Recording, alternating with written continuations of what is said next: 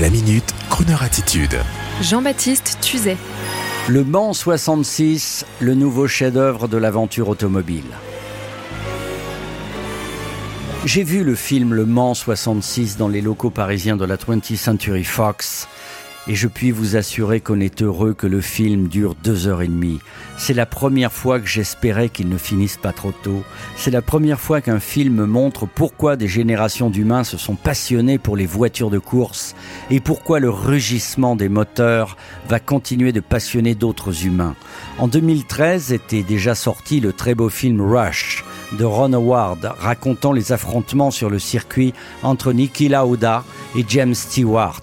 Mais avec le film Le Mans 66, vous allez vous replonger dans l'aventure de l'automobile de course des années 60, avec en filigrane une guerre industrielle entre le génial constructeur Ferrari et le mastodonte américain Ford, qui pour booster ses ventes décide du jour au lendemain de se lancer dans la compétition automobile, bien décidé à détrôner Ferrari des Grands Prix.